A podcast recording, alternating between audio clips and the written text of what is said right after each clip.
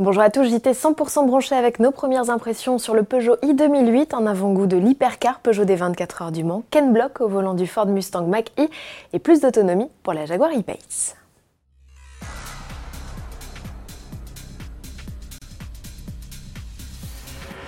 Là où Renault préfère l'hybride, PSA mise à fond sur l'électrique, le Peugeot 2008 fait comme son cousin, le DS3 Crossback, et opte pour une motorisation zéro émission à l'échappement en plus de son offre thermique.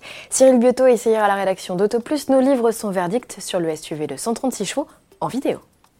Au volant de ce Peugeot i2008, véhicule électrique, donc comme d'habitude, le couple est disponible tout de suite et un silence de fonctionnement à basse vitesse qui se confirme ensuite. Le 2008 a une bonne insonorisation générale et aérodynamique, ce qui fait que même sur autoroute, le silence continue à être assez présent. Pour la partie châssis, on a à peu près 300 kg de plus que le 2008 thermique, mais comme dans un DS3 Crossback ou dans une 208, les batteries sont en bas, donc ça n'influe pas beaucoup sur les prises de roulis, le centre de gravité étant plus bas. On préfère le compromis DS3 Crossback qui est meilleur notamment avec un meilleur confort. Par contre, ce 2008 a le petit volant qui donne toujours cette sensation d'agilité. Bref, pour ce qui concerne les sensations de conduite, le plaisir de conduite, le comportement, eh ben, tout est au rendez-vous, tout est agréable, comme dans un 2008 thermique, ni plus ni moins.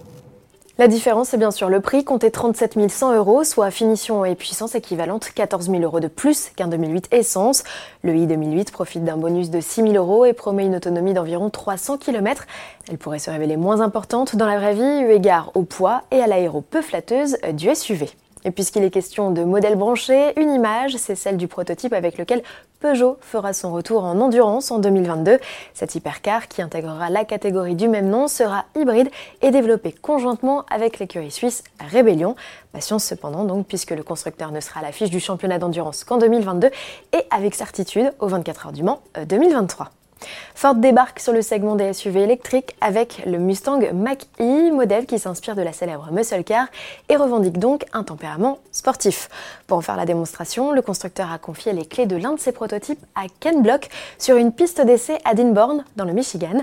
L'as du drift n'en est pas allé jusqu'à fumer les pneus, mais il a chahuté ses passagers, l'actrice Molly McQueen, petite fille de Steve McQueen, ainsi que le cascadeur britannique Ben Collins et le pilote américain Billy Johnson. Au terme de ce galop d'essai, l'américain, qui n'avait jamais conduit de voiture 100% électrique jusqu'alors, s'est dit agréablement surpris par le comportement du véhicule et sa vivacité. Première livraison en 2020, mise à prix 48 990 euros pour la version propulsion de 258 chevaux avec 450 km d'autonomie.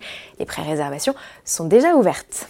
Pour finir sur une note électrisante et encore avec un SUV, sachez que Jaguar vient d'optimiser l'autonomie de son e-Pace par une simple mise à jour logicielle. Le modèle britannique grappille ainsi 20 km de plus, ce qui porte son autonomie totale à environ 500 km. Une optimisation rendue possible grâce aux travaux et données collectées par les e-Pace e-Trophy, les versions de course des SUV. Bonne nouvelle, cette info ne concerne pas seulement les nouveaux modèles, les exemplaires déjà en circulation n'ont qu'à passer par la case garage en bénéficier aussi opération qui les rendra par ailleurs compatibles avec de futures mises à jour à distance.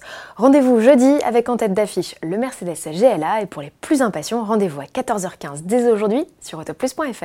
À demain.